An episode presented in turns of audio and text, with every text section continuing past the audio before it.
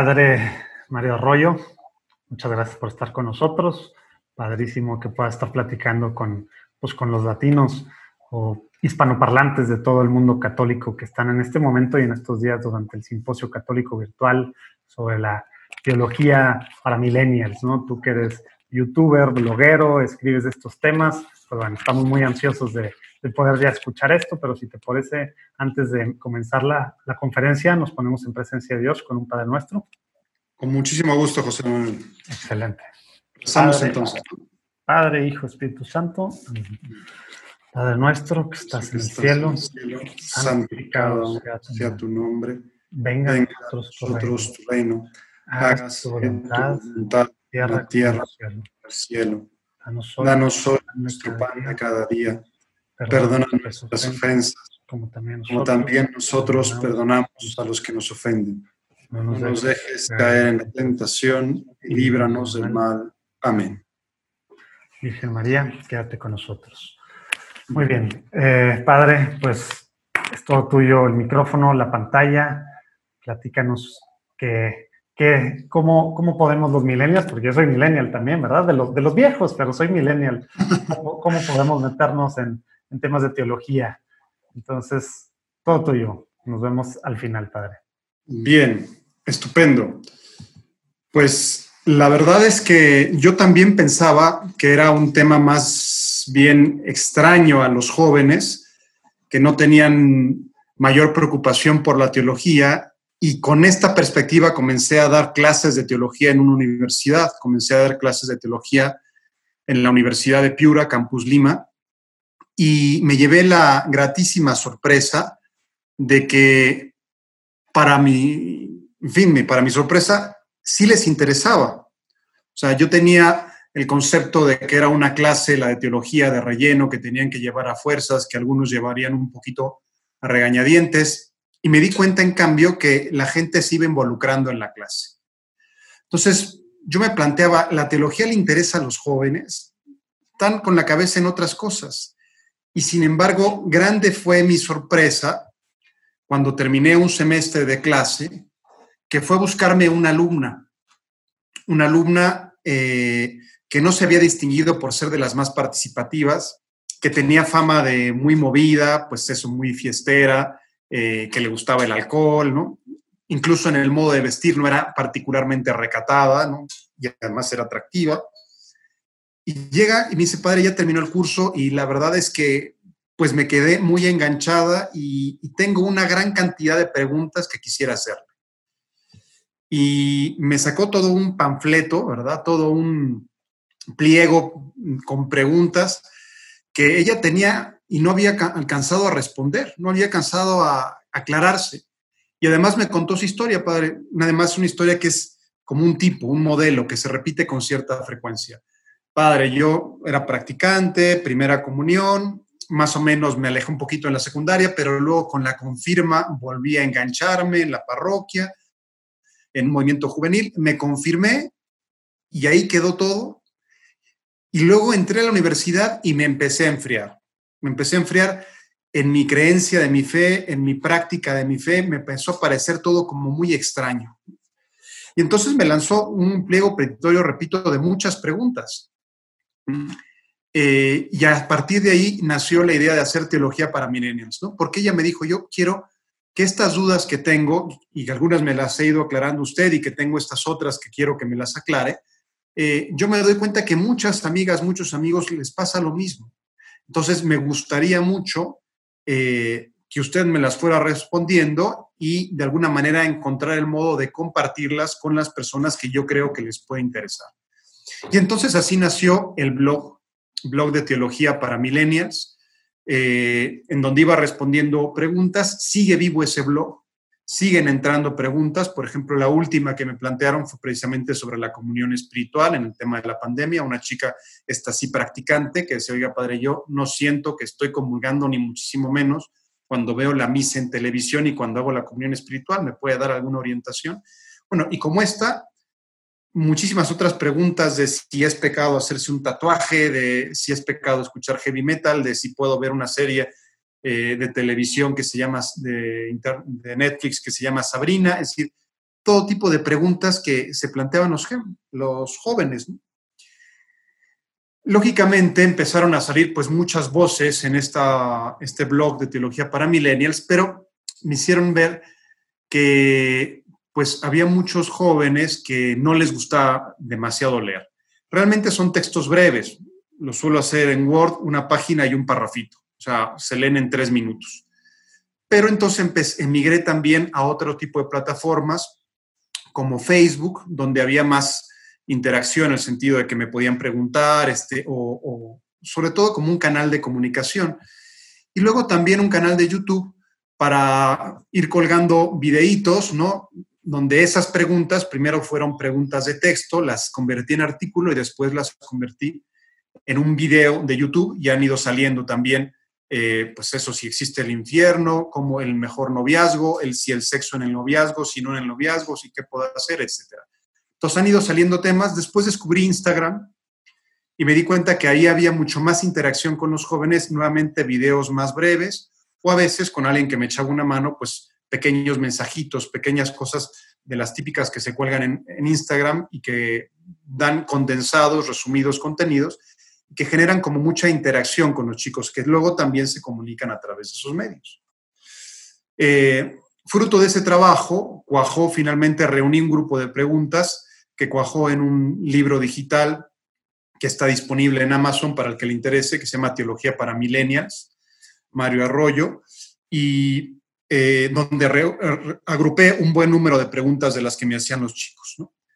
Entonces, eh, digamos que fue el culmen de una primera etapa. Ahora estoy justo trabajando en el segundo volumen, le cambiaré el título, pondré otro título distinto, pero de las preguntas y de los artículos que han ido saliendo.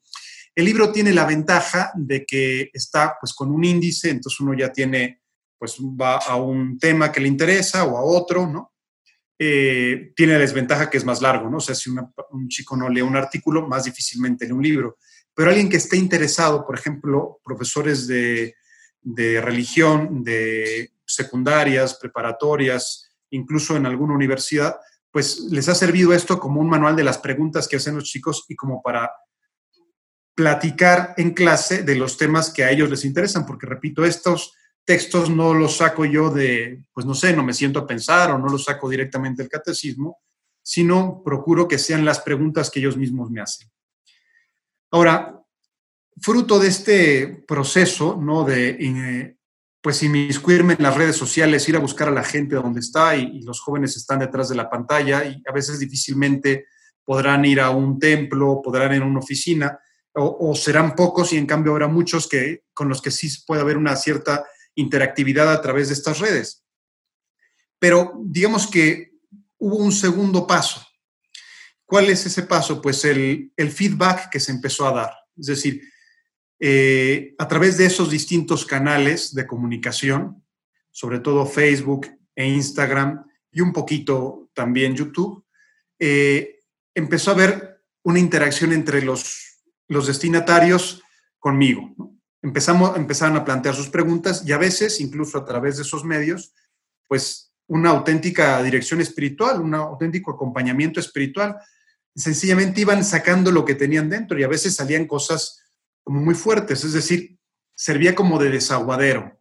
En algunas ocasiones me di cuenta que lo que a veces no te lo decían cara a cara, te lo decían a través de estos medios lo que les daría un cierto pudor, una cierta vergüenza decir, pues en cambio sí te lo escribía.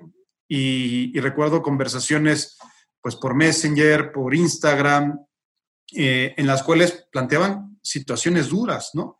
Duras como de qué estilo, pues un desaguadero, en donde pues si alguno había sufrido, por ejemplo, abusos eh, familiares, abusos sexuales, eh, si alguno, alguna chica había recurrido en el tema del aborto, si alguno estaba pues medio empantanado en el tema de las drogas eh, o enganchado con el alcohol y no lo podía dejar o estaba pensando abandonar la, la universidad o pues tiene una situación familiar muy dura, pleitos con papás, con hermanos, resentimiento.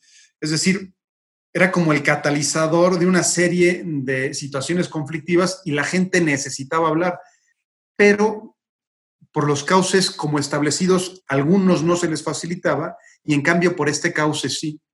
Entonces, eh, toda esta plataforma de teología para millennials, pues me tenía a mí de pronto en, como por sorpresa aconsejando a una persona. Recuerdo hace poco estaba en mi casa viendo la última película de Star Wars, pues con, con mi familia, con los de mi casa, ¿no? Y, y era tarde, era tarde, y, em, y, una chica me empezó a contar de su abuelo que se acaba de morir, que no sé qué. Y bueno, pues yo, pues de alguna manera, consolándola, animándola, conversando, ya me, perdí los últimos 40 minutos de la película de Star Wars por estarle con, eh, respondiendo, pero me dio mucho gusto porque esta chica pues tuvo esa, como ese cauce para sacar su tristeza, pues porque su abuelo había muerto. ¿no?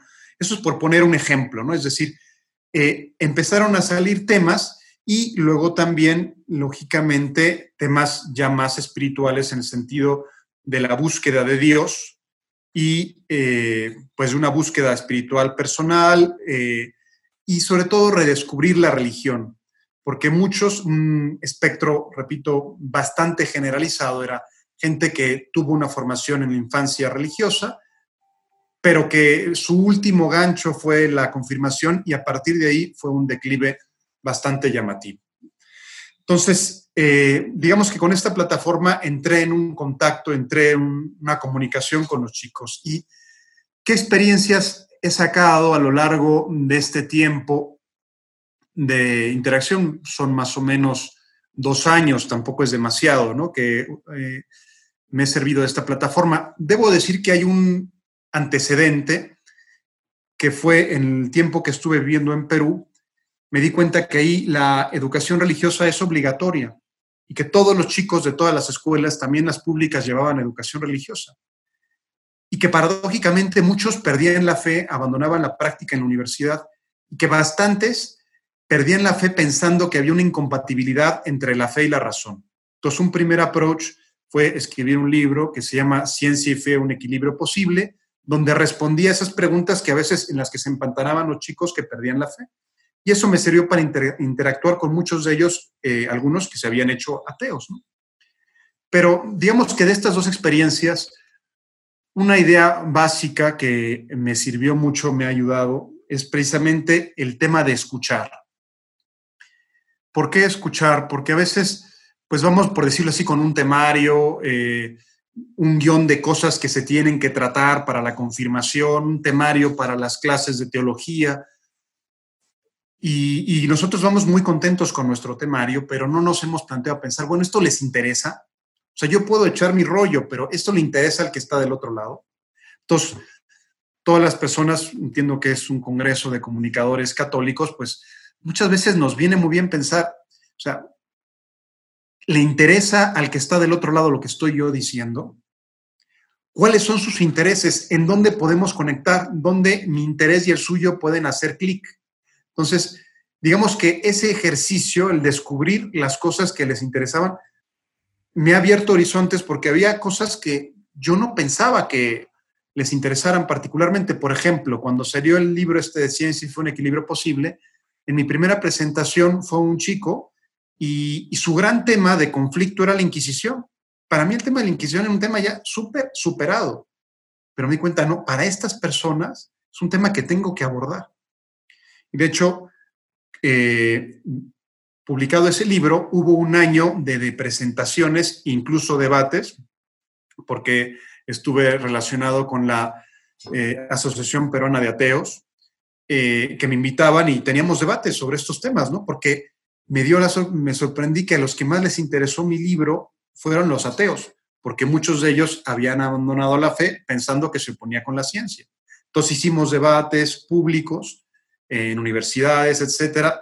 Y, y entonces, con todo el fruto de ese trabajo, salió un pequeñito libro que se llama Ciencia y Fe, Situación Actual, en el cual respondía las preguntas que no había respondido en el primer libro porque no había tenido oportunidad de confrontar. Es decir, hay muchas cuestiones que, que uno a veces no se imagina que se plantea a la gente o que le parecen como muy obvias y no lo son tanto. Me ha sorprendido, por ejemplo, con los videos de YouTube, que causa mucha sorpresa que yo diga que Jesús no era vegano. Hay personas y jóvenes que piensan que Jesús es vegano y que eso sería lo más lógico. Yo le digo, mira, pues es que en la Biblia no, o sea, Jesús comió cordero pascual y, y, estaba con pescadores y comía pescado, o sea, por lo menos pescado y cordero sí o sí comió, ¿no? Pero digamos que es un tema que yo jamás me hubiera planteado y que los chicos te lo plantean. Entonces hay que intentar dar una respuesta. Hay que intentar también dar una respuesta y es un esfuerzo entre más nos vamos alejando de la eh, generación Y, de los millennials, eh, pues lógicamente hay una brecha cultural grande. Entonces hay que hacer un esfuerzo por hablarles en su idioma, pensar, bueno, ¿qué les inquieta a ellos? ¿Qué tienen en la cabeza? Eh, ¿Cómo les transmito el contenido? ¿En dónde están? Claro, muchas veces eh, el lugar físico donde están no están, están en el lugar virtual y por eso este canal me ha servido para tomar contacto con muchos de ellos porque es donde ellos están y, se les puede llegar en cualquier momento. Eh, al mismo tiempo, eh, esta, me, ha, me ha ayudado esta experiencia a darme cuenta que uno es la formación religiosa que uno puede tener, por decirlo así, académica, incluso teológica, del seminario, de la Universidad Pontificia donde estudié, y otra es la formación, la idea de iglesia que ellos tienen y quién les ha transmitido su idea de iglesia. Ellos reciben la idea de iglesia a través de los medios de comunicación. Son los medios de comunicación los que les han formateado la cabeza y les ha transmitido una serie de temas sobre la iglesia. Entonces, eh, hay que hacer un esfuerzo por conocer su mundo, las series de Netflix que les gusta o de otro tipo de cadena, ¿no? Amazon Prime, lo que fuera, eh, saber cuáles son los temas y a veces, muchas veces preguntarles, porque uno no tiene tiempo de ver todas las series, ¿no? A veces puede ver un capítulo de una, de otra, cuando te preguntan, ¿no? Eh, pues este, hay una serie que se llamaba Lucifer, que tenía muchos seguidores, me preguntaban, ¿no? La, la serie de Sabrina, ¿no? Que mezclaba brujería y cosas te preguntaba, entonces algo tenías tú que ver para enterarte y luego y meterte un poquito en su mundo, ¿no? Como la película esta de los dos papas de Netflix, que realmente pues eh, fue un hit, ¿no? Muchísima gente la vio. Al mismo tiempo, entonces, con esa, por poner un ejemplo lo de la iglesia, ¿no? La idea de iglesia que ellos tienen, o la idea de qué ideas les transmiten del Papa o de un obispo, de un sacerdote, los temas que están ahí, pues muchos de los temas que les preocupan y son realmente eh, fundamentales en ese, en ese periodo de la vida, pues son los temas afectivos. Y ahí también pienso que tenemos un campo y yo les planteo la pregunta de si se les ha ocurrido qué se puede hacer para resolver las inquietudes de muchos chicos. Muchos chicos ya, en este caso católicos practicantes, se encuentran con el problema de que no encuentran una media naranja que tenga sus convicciones en aspecto moral, por ejemplo, en aspecto de la vida sexual. Eh, hay muchos chicos que lo pasan muy mal porque ellos pues quieren vivir la sexualidad conforme a las enseñanzas de la iglesia, entonces quieren hacer todo su esfuerzo posible para evitar tener relaciones antes del matrimonio, mientras que su pareja le dije, oye, si no tienes relaciones conmigo, quiere decir que no me quieres, y así no juega Perú, es decir, así no tiramos para adelante, entonces eh, los ponen frente a la espada y la pared. Entonces, claro, eh, se puede hacer como alguna plataforma, modo de conocer que chicos que tienen visiones análogas de la familia, de la vida, de la sexualidad, se puedan conocer. Yo ahorita estoy en ese en proceso de como peregreñar un poco qué podemos hacer. Hay ejemplos muy bonitos en Polonia, por ejemplo, pues sacerdotes que organizan misas para solteros y terminando eh, pues un pequeño, pequeño café ahí en las salas parroquiales, un poquito para que se conozcan, pero porque sí es un problema. O sea, tengo ahorita en la mente pues muchas chicas muy buenas, con una muy, buena formación, pero que no encuentran a alguien con sus mismos valores y del otro lado igual. Entonces, un tema que salía con mucha frecuencia en estos diálogos eh, virtuales a través de las redes, pues fue el tema del amor, ¿no? El amor, la afectividad, la sexualidad.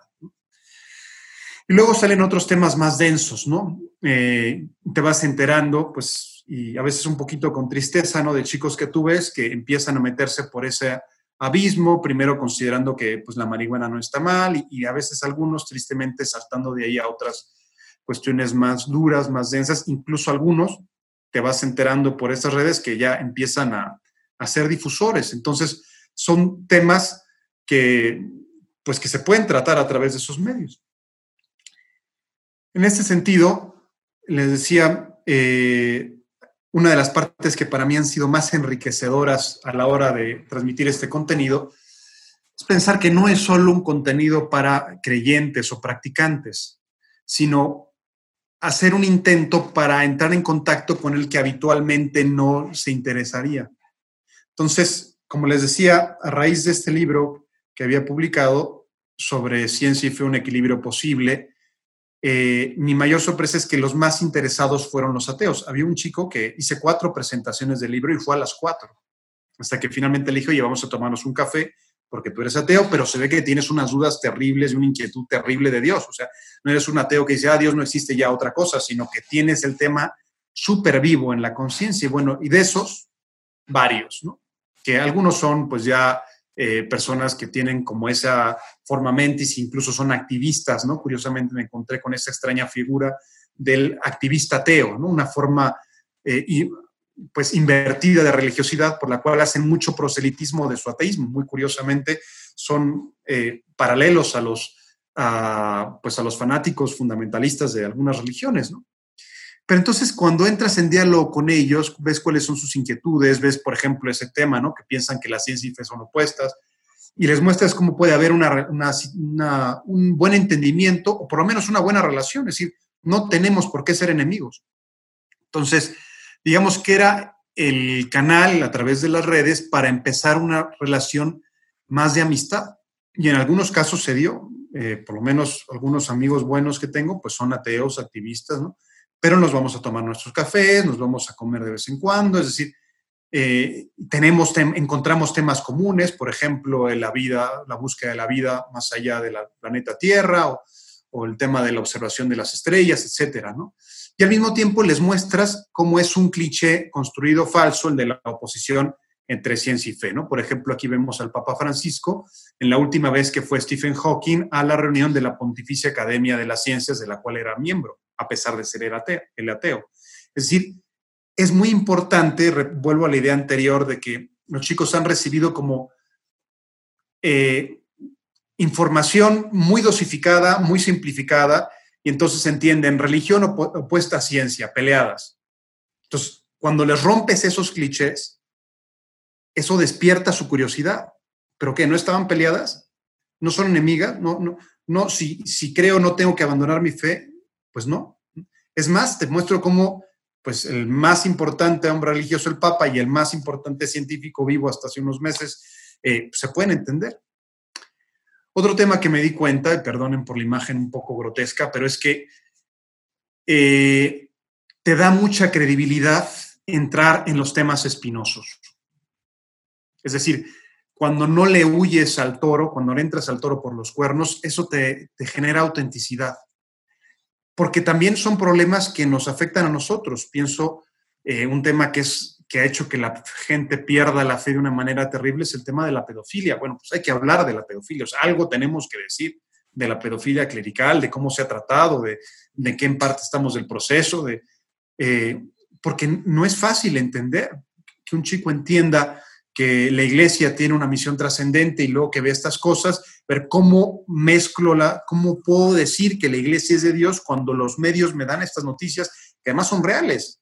Entonces, hay que hacer un esfuerzo para entrar en ese tema y para decir, oye, pues mira, es que hay una cuestión que es de eclesiología, la historia de la iglesia, un elemento divino, un elemento humano, es decir, pensar con ellos los temas duros y como justo con eso, pues el feminismo, el feminismo y la iglesia, eh, no sé, ¿no? El aborto eh, y el respeto de la mujer, la defensa de la vida. hay una serie de temas ahí que claramente capturan la atención. Pero eh, cuando una vez que has entrado en esos temas, ¿no? Eh, puedes ir también intentando comprender cómo ven ellos la iglesia, es decir, qué ideas se han forjado, cuál es su esquema, e intentar abrirlo abrirlo racionalmente a una dimensión sobrenatural. No podemos culpar a los medios de que no transmitan una misión sobrenatural de la iglesia, porque es algo que lo supera por todos lados. Pero lo que sí podemos nosotros hacer es enseñar a pensar y dar las herramientas para que estas personas en su momento pueden decir, oye, pues sí, o sea, sí es verdad que hay flaquezas, que hay miserias, pero mira, eso es por elemento humano y la iglesia es madre y no rechaza a los pecadores y qué bonito es el mensaje de la misericordia que a partir que el más pecador siempre le da una oportunidad. ¿Cuántas veces en estos diálogos, eh, sobre todo para chicos que habían sido formados una formación católica como muy intensa y como muy lo que está correcto y lo que está equivocado, claro, esa formación pues es verdad, pero ¿qué sucede cuando entramos en la juventud, en la adolescencia? Que muchas veces nos rompemos, que muchas veces lo que vemos que está bien no lo hacemos, que muchas veces buscamos experimentar, tener experiencias nuevas y eso va dejando una huella en el alma. Y entonces yo ya, ¿cómo me voy a acercar a Dios? ¿Cómo me voy a acercar a Dios? O sea, sí. Entonces, eh, cuando esas personas dicen, he cometido este pecado, por ejemplo, el caso típico es el aborto, es que cometí un aborto pues sí, o sea, mal, reconoce, pide perdón a Dios, arrepiéntete, intenta no que no se vuelva a repetir. Pero Dios te espera con los brazos abiertos. Pero tu vida cristiana sigue siendo un proyecto, pero Dios sigue soñando contigo. Pero tú todavía tienes una aventura que vivir de la mano de Dios. Es decir, cuando les devuelves la esperanza. Entonces, sí me parece que es muy importante en ese sentido, porque a veces hay que entender que ellos han carecido muchas veces de un modelo claro, porque muchos de estos chicos pues vienen de una situación familiar ya no estable, de rupturas familiares. Entonces, están buscando a alguien que responda a sus inquietudes, a sus preguntas. Entonces, hay que hacer como ese eh, esfuerzo para hablarles en su lenguaje, para entrar en esos temas, para comprender que a veces no tienen puntos de referencia firmes, eh, para despertarles nuevamente el aprecio por los ideales que toda la cultura del consumismo y del hedonismo se los arrebata, pues devolverles la, la ilusión, decir, oye, la manera juvenil de pensar de ideales grandes y mostrarles cómo Cristo puede ser un ideal grande, que sí, que habrá muchas dificultades y muchos problemas, pero que se trata de irlos como acompañando en el camino, es decir, Jesucristo te va acompañando en el camino y eh, nosotros con la cercanía que, podemos, que nos prestan los medios, también podemos estarte acompañando en el camino. Entonces, digamos que el proyecto de teología para millennials es decir, bueno, pues es como una retroalimentación, un diálogo que se mantiene vivo con los jóvenes que te van presentando temas y que algunas veces se pasa del tema teórico al tema, al tema personal. El tener esa cercanía a través de los medios tecnológicos, de las redes sociales, te permite estar cerca de ahí cuando lo necesitan. Y alguna vez me ha pasado que te hablan y están borrachos o que te hablan, pero estás ahí, ¿no? y eso es lo que cuenta. Entonces, se da una amistad virtual que obviamente no, no sustituye nunca la, la, presencia, ¿no? Pero bueno, es una manera de estar ahí cuando te necesitan.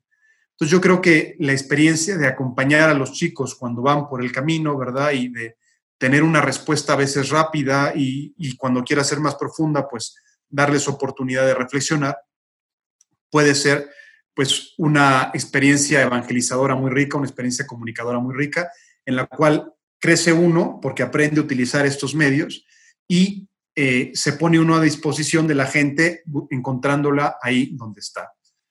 Eh, pues eso sería más o menos el contenido de Teología para Millennials. Pues les animo, estamos en Facebook, Instagram, YouTube y un blog, eh, y pues ese sería el contenido de la presentación. Muchas gracias, padre. Todavía no, todavía no me puedo quitar esa imagen que, que pusiste grotesca. Espero que me la pueda quitar en un ratito más. ¿Cuál fue el contexto de esa? Digo, ya sé que eran feministas. Esa, esa, fue una manifestación en Argentina, una manifestación feminista que han, han tomado el cariz, ¿verdad?, de luchar porque no haya contra la violencia en contra de la mujer, pero entonces consideran el aborto un requisito indispensable para terminar con la violencia en contra de la mujer las cosas que les ha dado por hacer es, significar un aborto de la Virgen, como una manera provocativa de reivindicar los derechos de la mujer. Hasta se me puso la piel chinita. Es muy fuerte, ¿no? Pero entonces, o sea, te están provocando y, y, entonces uno puede como enojarse o intentar buscar qué puntos en común tenemos en diálogo. O sea, hay historias muy duras de abusos de mujeres y entonces tú puedes decir, oye, si mi problema no es conmigo, tu problema es con las que hacen pornografía, tu problema es con los table dance, tu problema es con los cantantes de reggaetón que hacen unas letras pornográficas, no es conmigo.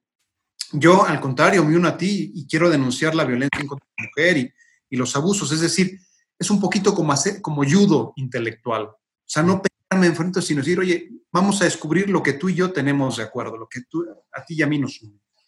Híjole, pues qué fuerte. Oye, padre, desde que me dijeron que tú habías sido parte o estado, no sé de qué forma fue esto, pero de la, de Asociación de, de Ateos ahí en Perú, dije, híjoles, me llamó, me llamó mucho la atención, se me hizo muy padre. A ver si aquí podemos hacer que salgan eh, unos, unos de los videos. Ya, ya vi que, que sí hay, déjame ver cómo le hago para que salgan aquí algunos de los videos de tus debates eh, de, sobre la existencia de Dios, etcétera, etcétera.